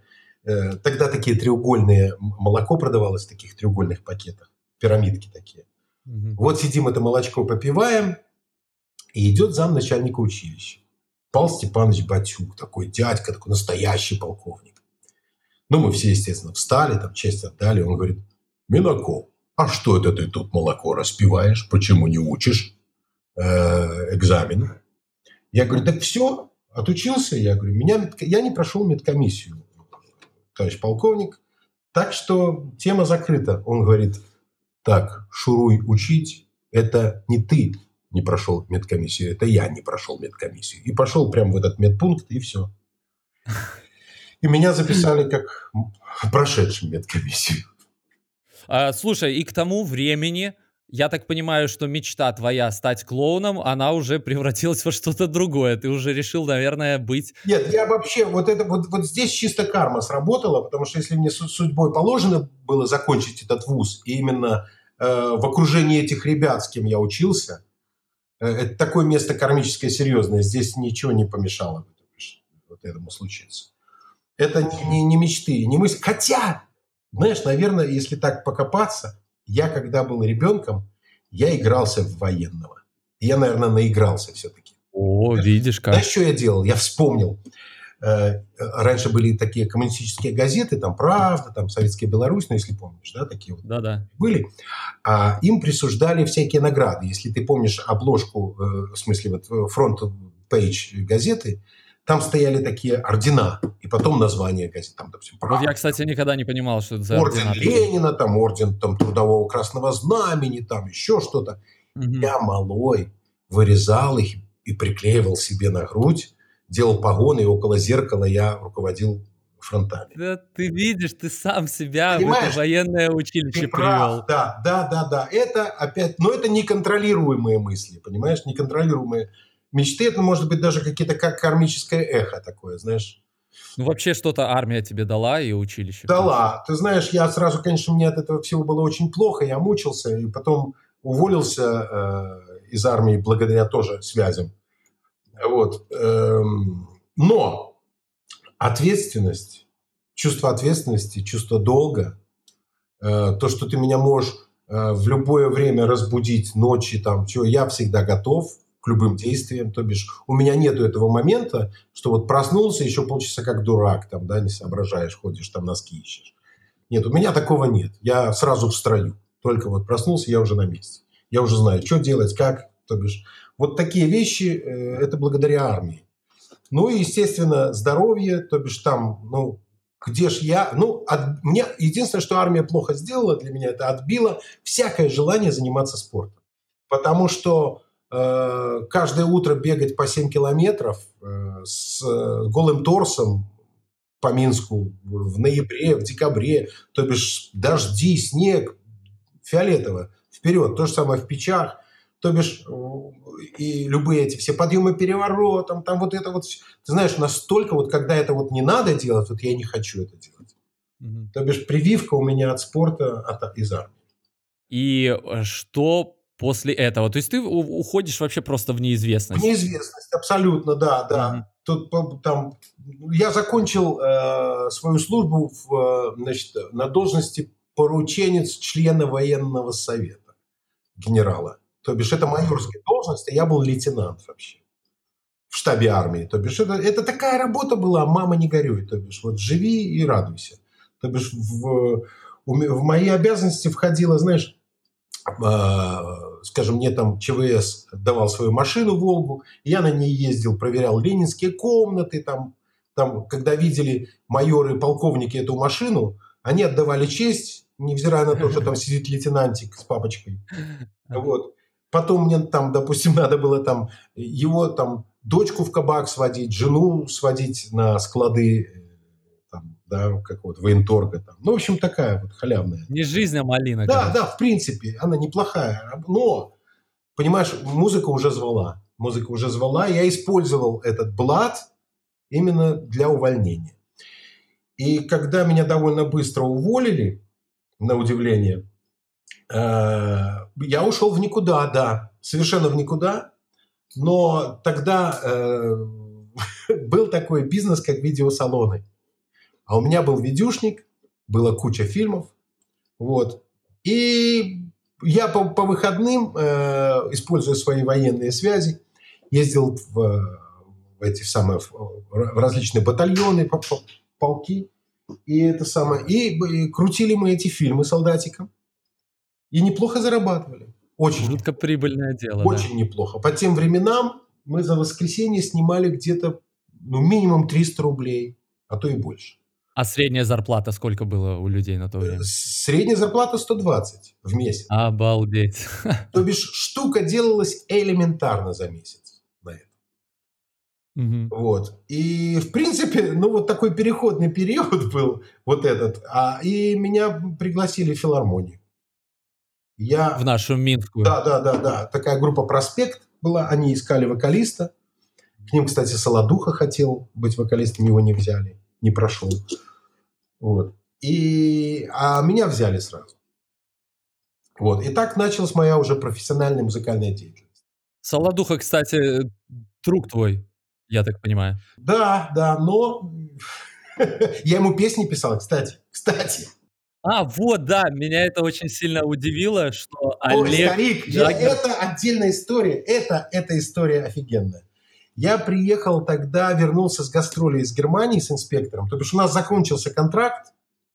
Вот. И, ну, там тоже отдельная история э, с инспектором. Ну, ладно, это мы сейчас о другом. И, значит, я уже начал делать проект «Рублевой зоны». И в какой-то из дней э, меня пригласили э, на передачу «Акалада», там, вот вечера, да, Оксанка вечер пригласила на, на, на передачу. Я помню, я сижу в фойе телевидения, и я сижу и думаю, а, а мы хотели с Ольгой, с моей женой, сделать ремонт дома. Немножко стильно там что-нибудь такое, да? И надо были денежки для этого. А я практически все деньги, которые привез с гастролей, я э, потратил на запись демо э, песен. Ага. Вот. Ну и, и, и тут меня ошарашила мысль, почему бы не, не написать и не продать какую-нибудь песню. И я смотрю, идет Саша. Я говорю, ой, Саш, привет, привет. Я говорю, слушай, у меня для тебя есть песня. Он говорит, правда? Я говорю, да, вот специально. А у меня никакой песни нет. Не близко. То бишь он говорит, о, клево, ну созвонимся там, э, давай покажешь как-нибудь я. Хорошо, все, договорились. Следующий день утро. У меня Оля работала в банке тогда, вот она утречком встает, собирается на работу. И тут звонок. Я поднимаю трубку, и Салат звонит. И такой говорит, Жагер, ты будешь сегодня дома? Я могу быть в два часа дня в Борисове. И я такой, ё, корны, бабай. И я тут же сажусь и начинаю писать. Оля уходит на работу, Оля звонит мне через 45 минут, говорит, как успехи? Я говорю, песня уже написана. На русском? На русском, естественно. Все сразу было сделано. Пе, э, мелодия, слова, все. У меня такая была самограйка Кассио, такая малая. Я, значит, там ее немножко подпрограммировал, чтобы более-менее оно прозвучало. Записал там на кассеточку. Приезжает Саша, я ему ставлю, говорит, блин, какая классная песня беру. И вот мы с ним договорились о цене. Я ему сказал полштуки, ну, в те долларов. Но в те времена это были большие деньги. Э, мы с ним договорились на 350, сговорились. Что я ему под ключ ее делаю. Вот так у него песня, она есть, называется «Молодой я был». Вот, так что она где-то есть в интернете, можно послушать. Там все, и слова, и, и музыка моя. То бишь, вот таким образом я заработал денег на ремонт. Так случилось. Разговаривали мы с тобой э, про товарища господина Солодуху и про то, как ты Он э, больше написал товарищ, песню. Он больше товарищ, скорее. да, точно. Я вот э, тоже мы с тобой сейчас поговорили э, в, в перерыве о том, а, как э, я нашел это интервью с тобой угу. и с Солодухой, и что было очень интересно э, прочитать. Да, не мог поверить в это, что я... Не мог поверить, да, что Олег Джаггер написал песню Нет, для Солодухи. Я здесь, сейчас тебе расскажу маленький момент. Вот когда я приехал сюда, я столкнулся с, э, с ситуацией отставания культур. То бишь, э, в 97 году рок-музыка уже здесь, в Западной Европе, практически э, не было мейнстримом. И поэтому э, играть то, что я играл, в принципе, это, ну, скажем так, э, никто за это не взялся в итоге. Потом, вот я имею в виду рекорд-лейблы там и все остальное, они говорили, ну, сейчас это все не серьезно, сейчас бойс-бенды, гелл-бенды, вот это вот все существует, на этом зарабатывают, а рок-музыка немножечко ушла на второй план. И я думаю, ну что делать? И я переквалифицировался в композитора, и я начал писать э, именно попсу для местных бойс-бендов. Получалось? Получалось, здорово получалось. Это было мои первые деньги, которые я начал здесь делать. Э, дело в том, что так как у меня не было гражданства, скажем, да, я не мог стать членом Э, организации по авторским правам, САБАМ, у нас здесь такая контора. Вот. Э, соответственно, э, мне роялти не капали за песни. Я их продавал. Продавал, отказываясь от авторства. М. Вот. Ну, так приходилось. То есть это не, это не очень схема, конечно, получается. Это не очень, но это кэш. Мгм. Понимаешь, зато мне голова не болела, эта песня станет хитом, не станет хитом. Мне заплатили э, такую-то сумму определенную, на которую мы договаривались. А ты бы не мог немного пояснить вообще для несведущих, что такое роялти и как оно вообще работает э, в сфере вот в бизнесе песен? Во-первых, нужно стать членом этого общества, сообщества да, о защите авторских прав. Э, Для этого надо подать там, ну в, то- в те времена было совсем по-другому, сейчас намного проще. А В те времена надо было прислать там минимум 5 партитур своих песен, вот, там комиссия, и они тебя берут к себе, не берут. Значит, когда они берут, они тебе присваивают твой номер, и эта компания уже начинает отслеживать э, везде, где играет твоя музыка, идут отчисления. И раз в год ты их получаешь. За каждый проигрыш, грубо говоря, твоей песни Да, ты да. получаешь процент. Да. А как они следят? Как они могут отследить, А, что это вот, же просто. например, Любая, лю- нет, любая радиостанция, она каждый день подает лист, плейлист. Каждый день подает плейлист. куда? Им? Им, конечно. А, Вот. И у них э, высвечивается там, в каких радиостанциях сколько раз что играло. И, со- соответственно, идет э, оплата от, э, ну, допустим, вот если твоя песня прозвучала в передаче, которая там дико популярна и в ней куча реклам, то ты получишь приличную копейку. Вот у меня, смотри, какие деньги получают. У меня э, «Day Without Your Love» песня, Day without your Да, да, love. вот эта песня. Классная песня, И да? она, значит, крутилась, она крутилась э, на самых крутых радиостанциях здесь, да, но немного. Э, по-моему, чтоб не соврать, я не помню, то ли, то ли 4, то ли 6 раз всего лишь ее прокрутили. Но на крутых, на, э, грубо говоря, там у нас есть радио 1, радио 2, это такие самые основные кнопки. И я получил 80 евро за эти 4 раза. Теперь можешь себе представить, сколько получают артисты, которые крутятся на хитах вот постоянно в серьезных радиостанциях. Да, да, там нормальный такой cash flow. Если тебя за день крутят раз по 10, понимаешь, если у тебя хит. И на разных радиостанциях, по всему миру, понимаешь? Вот, поэтому, да, ну, был у меня такой опыт тоже, скажем, да. Но, э, во-первых, ну, когда издается твоя песня, там тебе, там, допустим, вот если ты артист, и я тебе написал песню, для того, чтобы ее издать, ты платишь Сабаму сколько-то там, то ли 400, то ли 500 евро. За одну песню. Да. И за, как бы за вообще, за разрешение на продакшн. И эти деньги делятся между композитором, там, поэтом, аранжировщиком, там тоже, да. И потом с каждой продажи пластинки они тоже, ну, это же все уже, ну, скажем, э, в цифровом виде, да, существовало. В магазинах, если ты там продаешь, она информация идет сразу в центр. Что продана пластинка, и, соответственно, там по условиям есть э, твои проценты, которые ты получаешь. Ну вот, насколько я знаю, ты не сразу стал получать э, свои роялти от э, проигрывания песен рублевой зоны на белорусском радио, и потом как-то удивился. Да, не сразу. Я потерял очень много денег, очень много. Я спросил, когда я спросил э, радийных людей, сколько я примерно потерял за эти годы, это вот я восстановил свои права в 2011 году, 2011.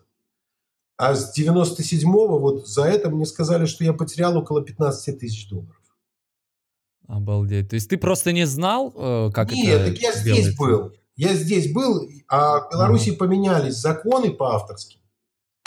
В 97-м или в 98-м буквально. Вот. И я когда был в Беларуси, э, я не залетовал там в Беларуси эти песни.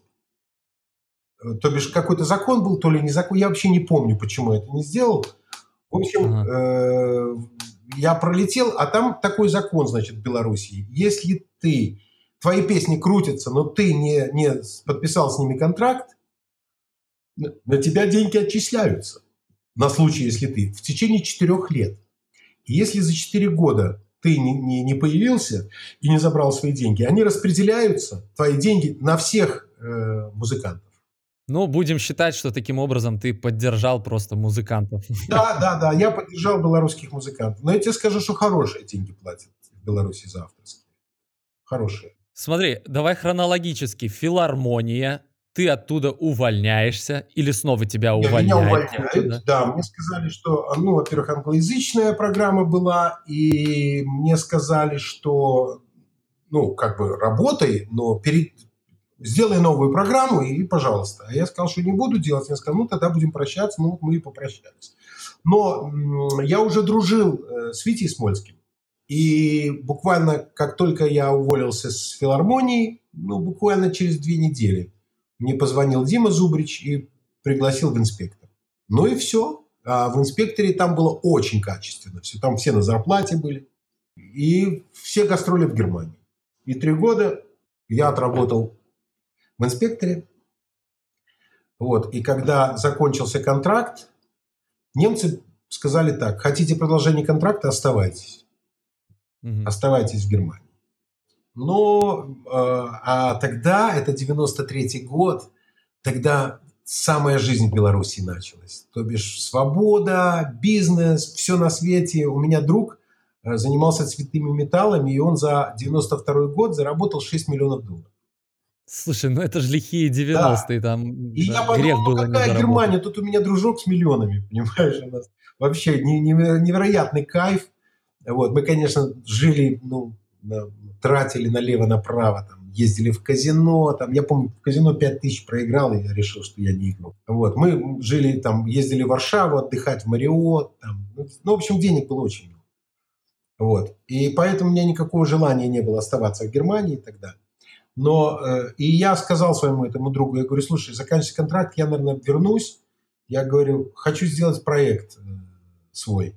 Он говорит, вообще не проблема, сколько тебе надо? Я говорю, ну, тысяч сорок долларов надо будет, чтобы все поднять. Он говорит, вообще даже не заморачивайся, возвращайся. И хохма. Я приезжаю, а мой дружочек уже в розыске. Значит, э, короче, там на него наехали бандиты, там черти знает, что началось. Ну, знаешь, 90-е там все, всех кто-то крышевал. И у него была хорошая крыша, очень крутая крыша, какой-то бандит из Нью-Йорка, там все на месте, там все, никто вообще не трогал все. Но этого бандита убивают.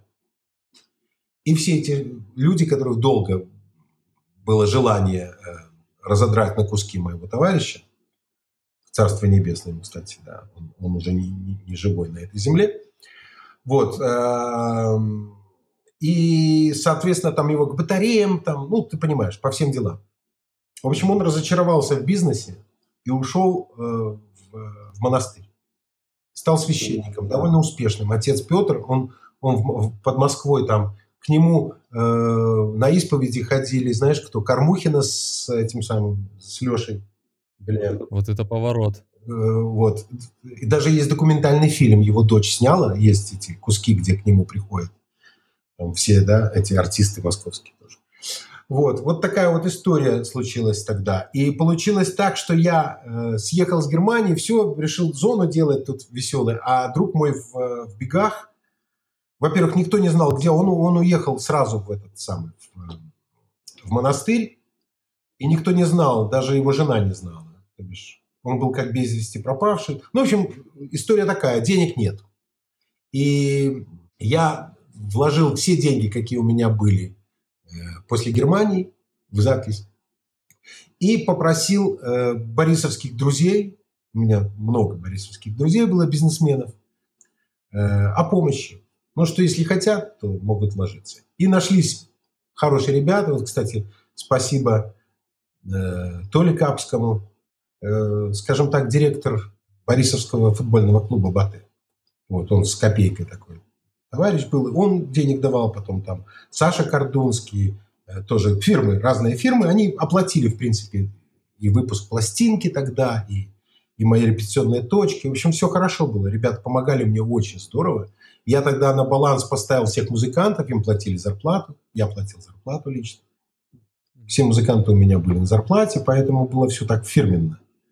Откуда вообще название это Рубл Зона, ну, сейчас я зона? объясню. Есть такой если ты знаешь, э, Стив Рейвон есть такой гитарист. У Стива Рейвона команда называется Double Trouble. И хохма в том, что э, trouble, слово trouble, если ты букву Т уберешь, получается рубль. И очень прикольно, а то время как раз очень много было разговоров о э, объединении э, финансовом России и Беларуси. Говорили, что типа будет э, рублевая зона. Беларусь будет входить в рублевую зону. Ну и мне вот это вот словосочетание понравилось. Ну и, во-первых, знаешь, э, ты же знаешь, как на сленге тюрьму называют, да? Ну как, зоной.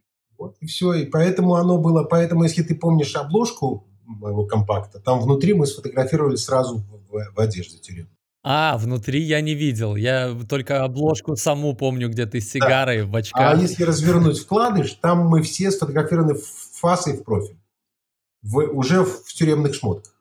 Ну, название классное получилось. И по-русски звучит «Рублевая зона», и по-английски. Очень клево. Цеслер сделал очень клево. Какая-то была э, большая статья, и Вова оформил э, заглавие. И там было написано «Rubble Zone», да, а перед «R» тень от буквы «Т». А как получился такой быстрый взлет всего за три года, как удалось всего за три года охмурить весь белорусский бомонд с его зачатками музыкального шоу-бизнеса. Вот это, ты знаешь, я не могу этому дать объяснение. Вот честно. Я ничего специально э, для этого не делал. Я даже не хотел идти на рок-корону, когда меня звали. Я отказывался сразу. А потом подумал, ну ладно, что там. И так получилось, что мы в этот год все на свете получили буквально. Ну, все номинации были наши наверное, сейчас называют это вот как состояние потока, когда все просто как-то само да, собой да, это действительно была такая масса случайностей. Ну, наверное, может быть, ну, песни были неплохие, потому что, допустим, I'm Not Forgiving You стала на хиты на белорусском радио, да? А ты же знаешь, что э, на радио существуют эти законы трехминутные, что песня как бы не должна быть длинной. Ну, формат, формат, да. Да, формат. А Not Forgiving You, она 7 минут. И ее, когда на, начали крутить на радио, ее обрезали. То бишь там в конце у меня идет соло, доходы, mm-hmm. да, и его отрезали. И народ писал письма, что что вы делаете, это самое классное место в песне, да. И, в общем, им приходилось крутить 7-минутную... Это мне напоминает сразу историю с э, Квинами, с э, Bohemian Rhapsody. Да. Ее тоже не хотели крутить только из-за того, что она длинная. Ну, ну, просто песня оказалась такой клевой, что... Вот. И то же самое с Hotel California. Она же тоже 6 минут.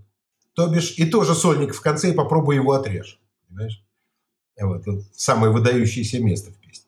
Слушай, ну, я думаю, что корпораты свадьбы вы не играли на таком уровне или все-таки доводилось? Нет, нет. Тогда еще, ты знаешь, тогда еще эта вот корпоративность не была так развита.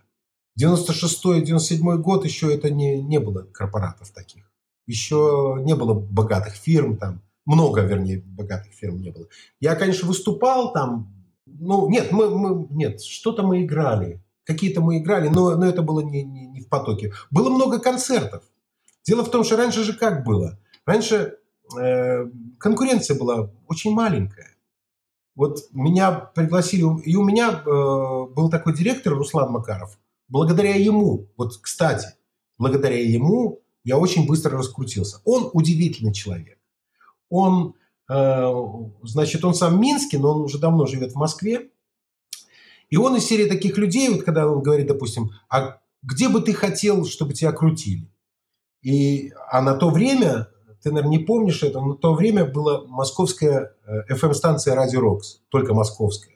Да, и я просто сказал Руслану, я говорю, вот на «Радио Рокс» бы хорошо, потому что его вся Беларусь слушала. Тогда было только две FM-станции. Он улетает в Москву, и на следующий день вечером мне звонит по телефону и говорит, я тут сижу, уже выпил с директором Радио Рокс, мы уже тут братаемся, друзья. Все, сейчас, говорит, включай Радио Рокс, сейчас будут твои песни. И мы подписали контракт с Радио Рокс на то, что они обязуются пять раз в день крутить мои песни. За то, что мы разместим на обложке пластинки их логотип.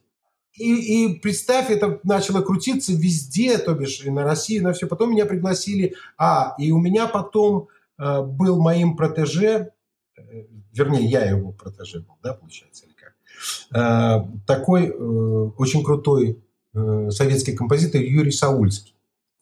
А Юрий Саульский был тогда директором музыкальных программ Первого канала. И он пригласил меня на программу «Джем». Вот, на ОРТ, когда вы засветили. Да, и вот это, конечно, было такой бомбой. Причем мы тогда там выступили, потом они позвонили и спросили моего разрешения повторить передачу, потому что пришло много заявок на повтор. И потом начали буквально звонить концертные агентства из Украины, из России, тут же приглашать на концерты, в общем, и пошло-поехало. Я поставил свою цену, и все, и зарабатывали хорошие деньги. А какая самая большая аудитория, перед которой вы выступали? 70 тысяч. 70 тысяч. Это вот мы когда на разогреве у Deep Purple работали. Обалдеть, как, как ощущение. Ты знаешь, адреналин сплошной. Вот, причем народ не видишь вообще, это вот какая-то масса, она сливается. То бишь, я люблю работать в маленьких клубах. Если так, по, по душе, то мне гораздо приятнее работать э, на клуб, видеть глаза людей, знаешь, вот это. А это как бы такая вот масса, ну, но, но офигенное состояние ощущение офигенное. Там причем было там чуть ли не 150 киловатт или сколько там, звука. Mm-hmm. В общем, ну, мощно. А в Борисове был большой концерт, там было где-то под 30 тысяч. Он, кстати, есть где-то там в ютубах, есть в нарезках у меня. По-моему, песня там Tonight I Feel Alright, есть такой клип, он собран из разных кусков того времени. Если ты наберешь Tonight Rebel Zone, посмотри. Там есть куски, там есть из Борисовский концерт, там толпень такая, блин, просто чуматор. А вот что касается самих записей, то есть дисков, да, у вас вышел один альбом Put Your Money Now. Да. И этот альбом вы писали на диске, насколько я понимаю. А, знаешь ли ты цифры? То есть как там работает? Сколько было продано альбомов? О, они все проданы. Дело в том, что там получилось как? Там, ой, ну там э, много нюансов было по оплатам. Там был человек, тот же Руслан, он там немножечко деньги утянул. Вот. И получилось так, что за выпуск мы, мы за, выпускались, по-моему, в Австрии. И нужно было там проплатить. Э, и он проплатил половину. И у нас, э, значит, нам отдали половину, а половину осталось у компании московской, которая нас записывала. Так вот, они продались у них сразу за несколько месяцев. То бишь, они свою часть продали. А наши, наши компакты, они лежали на складе в компании, которая потом э, обанкротилась или что-то там с ней, или она разошлась, и у нее там эти компакты забрали как, э, ну, знаешь, когда типа, да, заявляет компания о банкротстве, и там всю эту недвижимость, все, что у нее есть, там продается, и они выплачивают таким образом какие-то компенсации, что я не знаю. В общем, всю эту кучу конфисковали, и она как конфискат продавалась. И мне люди писали потом уже э, по прошествию времени, что там с Москвы один человек мне написал, что там «Здравствуйте, Олег, случилась такая история, я был в, в городе Борисов по работе, зашел в какой-то магазин и увидел, что по, э, по доллару ваши диски продавались. Да, ты что? Да, и он говорит, я скупил все. И говорит, э, и сделал неплохие деньги, говорит. Так что извиняюсь. Слушай, ну сейчас э, этот альбом, по-моему, такой раритет, как, наверное, первые прессы Пинк Флойда. Да, ты можешь посмотреть на Discogs, он продается. Э, там минимальная цена, по-моему, 20 долларов, что ли. А как вообще, вот э, ты следишь все-таки за этим, ты а, в этой тусовке э, находишься, ты в Бельгию приехал, у тебя столько много знакомых среди э, буквально музыкальных звезд, да, и я вот даже слушал твою передачу «Частная коллекция», и там ты рассказываешь э, кого ты знаешь лично, ну это круто. На самом деле я понимаю, конечно, что Бельгия маленькая страна, вот, и тем не менее. В общем, ты за этим всем наблюдаешь, как изменился музыкальный рынок после того, как там появились а, такие гиганты, как iTunes, Spotify и так далее. То очень есть, ну, здорово как, изменился, очень. Как? Вот как и в какую сторону? Ну, это естественный процесс, это естественный процесс. Дело в том, что всегда, всегда шоу-бизнес работал на, э, скажем так, э, от 6 э, до 25. Это основная аудитория. Понимаешь? И сейчас э, вот из-за того, что, во-первых, конкуренция неимоверно выросла в тысячи раз. Если раньше, допустим, э, были какие-то там 5-10 имен основных, то сейчас э, любой человек может стать звездой. Вот недавно я смотрел, что в Spotify там номер один, там какой-то мальчик сейчас на хитах у них, да, который вообще нигде не учился музыке, там три года он там самоучка, там что-то песенку написал, и все, и он уже на хитах валит вовсю, ты понимаешь? Вот возможность хорошая, и не нужно тебе даже никакие-то студии звукозаписи, ни продюсеры, никакие звукоинженеры, ничего. Вот люди сейчас сами, сейчас, конечно, эти программы такие домашние, они настолько уже э, качественные, что э, ну, любая домохозяйка может себя записать нормально. Ну, с одной стороны, это, это классно, это потому очень что хорошо. ты, ты сам себе хозяин, вот как ты мне рассказывал, что раньше э, артисты находили выход к аудитории исключительно через диджеев. Да, раньше диджеи рулили, только радиодиджеи, там и телевидение, и все. А сейчас же телевидение, что такое YouTube, это то же самое телевидение. Ты себя записал, показывай на весь мир. Угу. Ну, сейчас, понимаешь, во-первых, э, для, в поп-музыке вот этот кей-поп сейчас, да, корейский, просто сносит крышу здесь молодежи. Все, все дет, детвора, вот вся там по, по 12, 14, 16 лет, они все слушают эти корейские бойс-бенды, герлс-бенды. Ну вот смотри, э, рублевая зона, такой вот э, уникальный феномен, я бы сказал, в э, белорусской музыкальной индустрии. Вы выстрелили и прям на самом пике 97 год Олег почему-то берет и уезжает в Бельгию. А почему ты решил все-таки уехать? Что ну случилось? так, во-первых, ты понимаешь, есть одна беда. Она называется алкоголизм. И у меня два музыканта, причем моих самых любимых музыканта группы, это басист Саша Порус и Сашка Газизов, гитарист. Они, к сожалению, больны этой болезнью. И э, это уже было в какой-то момент ну, неуправляемой ситуацией. Они могли... На... Понимаешь, как э, их, я немножечко их разбаловал, так как очень много вот всяких телевизионных шоу и некоторых таких э, корпоратных концертов, где там разные музыканты, да, никогда только твой сольный концерт, еще что-то. И это все выступалось, игралось под минусовки. То бишь, я пел вживую, а инструментал был плейбеком. Mm-hmm. То есть им не нужно было и напрягаться. Они, да, и они э, могли выйти вообще в, до, в жопу пьяные просто. Потому что играть не надо, как бы, да, только... Но, но это, ну, меня это очень раздражало. Я ругался, и в общем, там был один случай, который поставил точку. То бишь, когда Саша Газизов прямо перед концертом просто упал. Упал, и шнур потянул маршал, и маршал на него упал. То бишь, и было очень стыдно. И я сказал, все, мне это уже надоело. А я дело в том, что перед еще вот когда вышел диски, там вышли наши первые там концерты, видеозаписи какие-то, я это все э, скомпоновал и поотправлял в разные страны, разным рекорд-лейблам как предложение сотрудничества.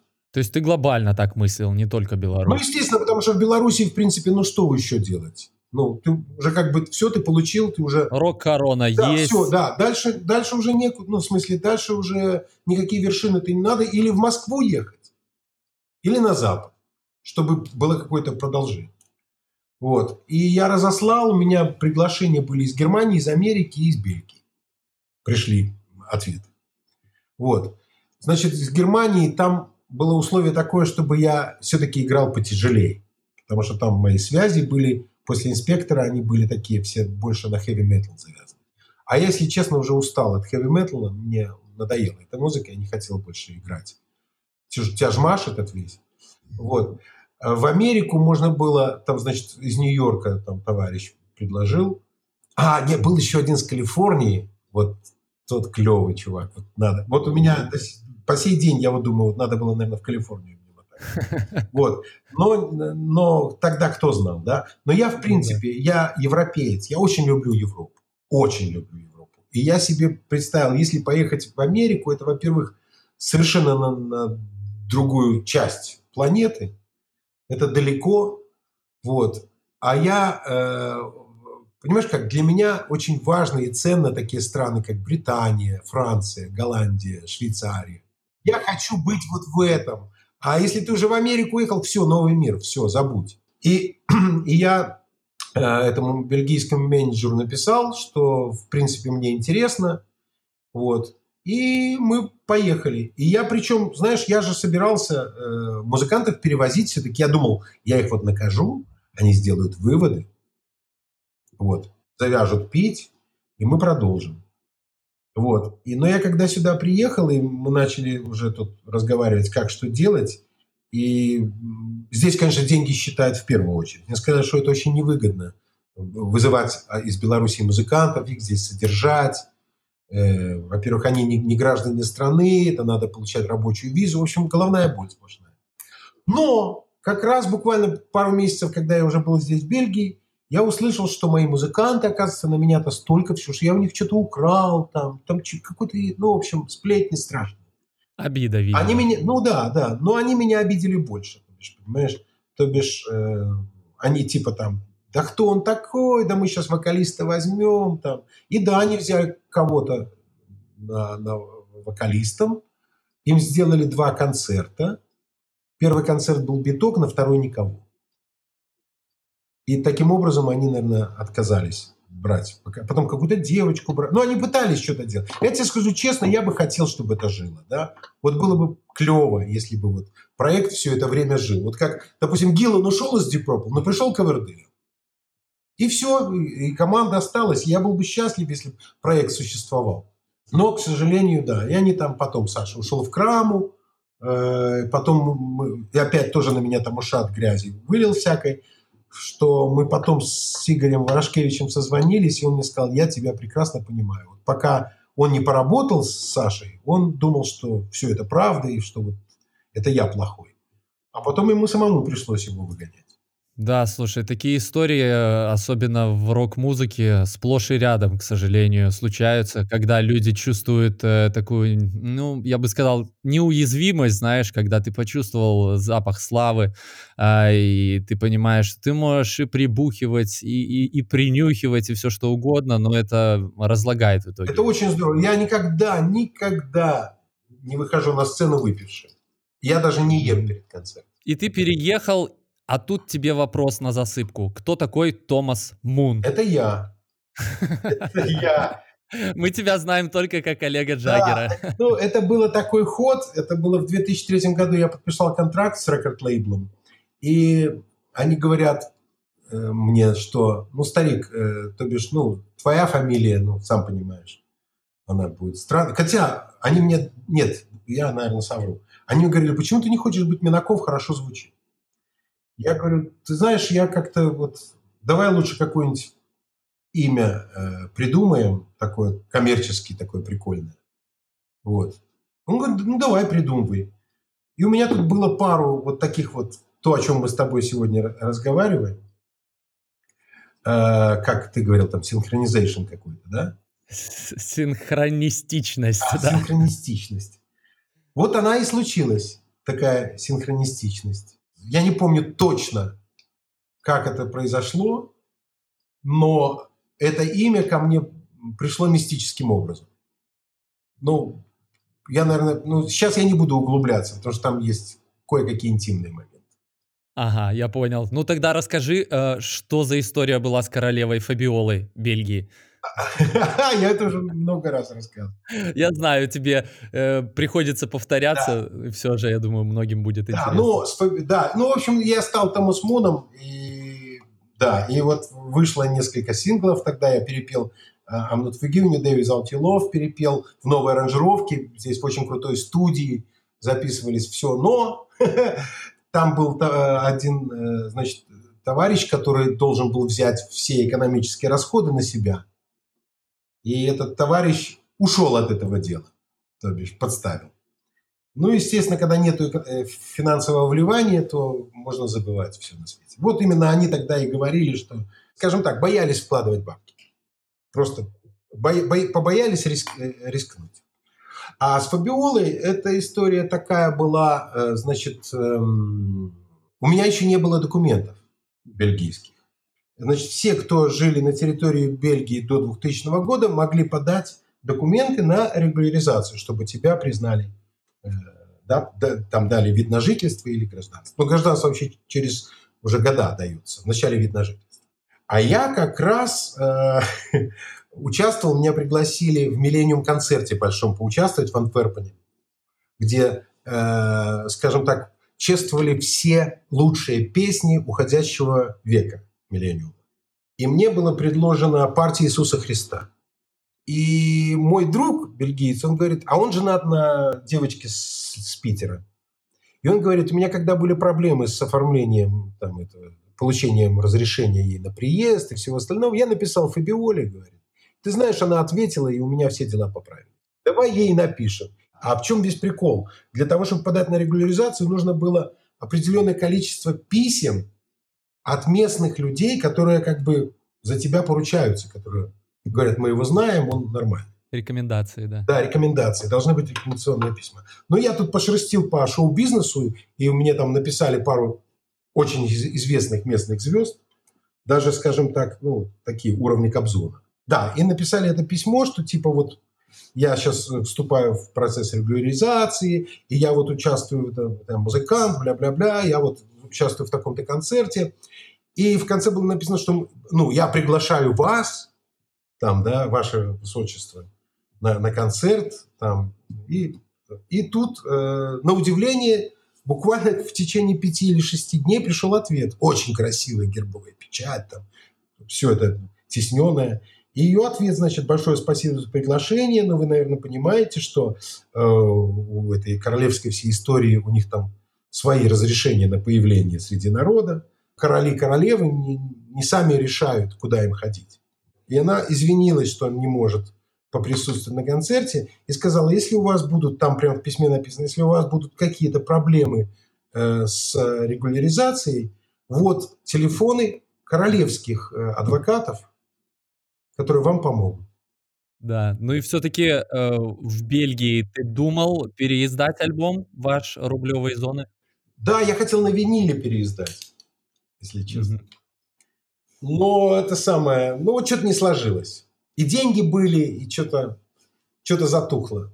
Угу. Да ты знаешь, просто мне кажется, это уже никому не надо. Поэтому. Вот, кстати говоря, вас крутят до сих пор же по белорусски? Да, станции. на удивление, да-да, я очень рад. Это, ты знаешь, вот это, по-моему, самое главное.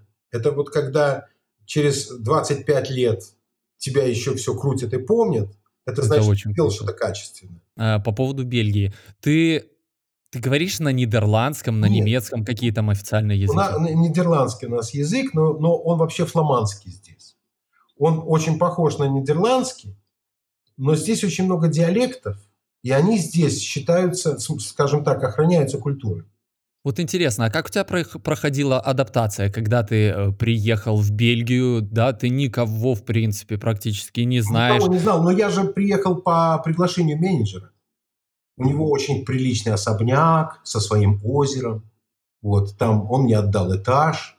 Я жил у него дома, и мы, в принципе... У него, вот он, почему я играл-то в джазовой команде?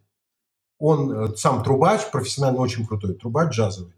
И у него вот эти вот э, коллективы джазовые есть. И, э, и мы ездили с ним много очень, отыграли джазовых концертов. Я переквалифицировался в банджо-плеер. То бишь, я научился играть на банджо. Ну, как, ну... Это точно тебе в Калифорнию нужно было. Да не говори. Это самое. Ну, это в следующей жизни уже, да. И потом я научился еще на барабанах. То бишь, я играл и на банджо, и на барабанах джазовой команде. Вот, и через вот эти все гастроли, концерты, мы ездили на радиостанции, везде. Ну, его связи все, скажем. Он меня э, за год, я уже тут знал, я не знаю. Бельгия маленькая страна, поэтому здесь шоу-бизнес сам небольшой, ты быстро очень в, в эту тусовку, если тебя тусовка приняла, то ты быстро в нее вхож. Слушай, ну не все же так, наверное, радужно, да? Я читал, что ты вроде как и посуду мыл в самом начале. Ну, это вот именно те самые сплетни и есть. Какая нахер посуда? Ну что ты говоришь? Я музыкант, я получал в день, я в день получал 80, ну, если 3000 бельгийских франков за то, что я играл в джазовой команде. Это, это, это 80 евро. Да, сейчас в интернете трудно понять, что слухи, что не Нет, нет, это вот как раз вот та самая обида. Смотри, вот хохма в чем? Это мои музыканты такую ерунду несли, что «А кто он там уехал, посуду моет?» И тут рядом Пурус говорит «Он у нас украл 40 тысяч долларов». Я говорю, нахера мне мыть посуду, в кармане у меня 40 штук, А я мою... Вы логику какую-то хоть отслеживаете, ребят? Ну, какая посуда? Ну, что ты? Смешно. Ты вроде как думал писать какой-то отдельный альбом э, с яблочным чаем. А, и на каком этапе все это остановилось? Не слышно ничего по этому поводу. Это я вот, вот реально очень хотел этого. Я очень хотел, потому что я обожаю музыкантов яблочного чая. Считаю, что это наилучшие музыканты.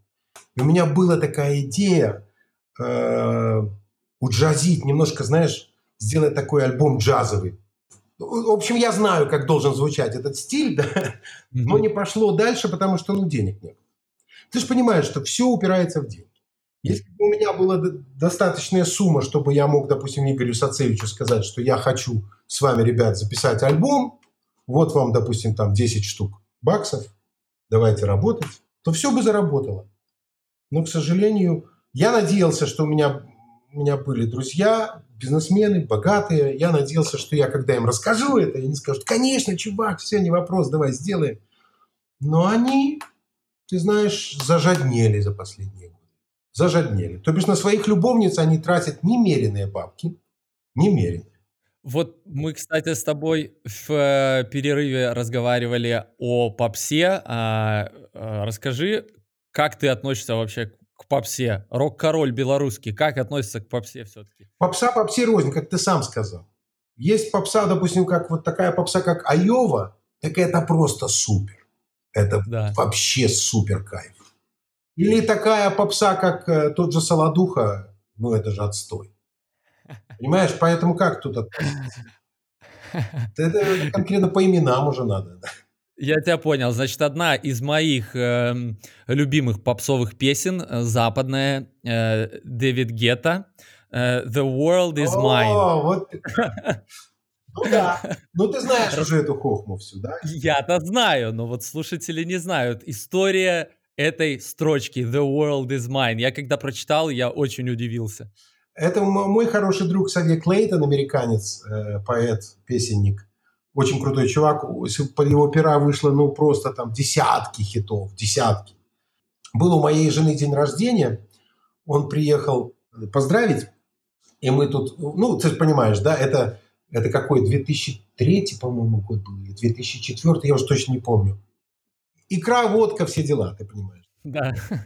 Мы там здорово, здорово выпили, э, и поднялись ко мне в студию, а у меня висел большой плакат – я любитель Scarface фильма. У меня большой плакат висел с альпачинкой. Вот. Э, и такой темно-синий, э, клевый такой. Он там с сигарой такой, все. И, значит, и я говорю к Савье, я говорю, вот купил вот чисто по, по цвету он подходит больше, а я хотел другой взять, где он лежит, там, да, последние кадры фильма, где он лежит на этом глобусе, где написано «The world is mine», и он прям лежит на нем. И Ксавье мне говорит, нет, там написано «The world is yours». Я говорю, да ну нафиг. Я, я говорю, там «The world is mine». И, в общем, мы с ним поспорили. На что?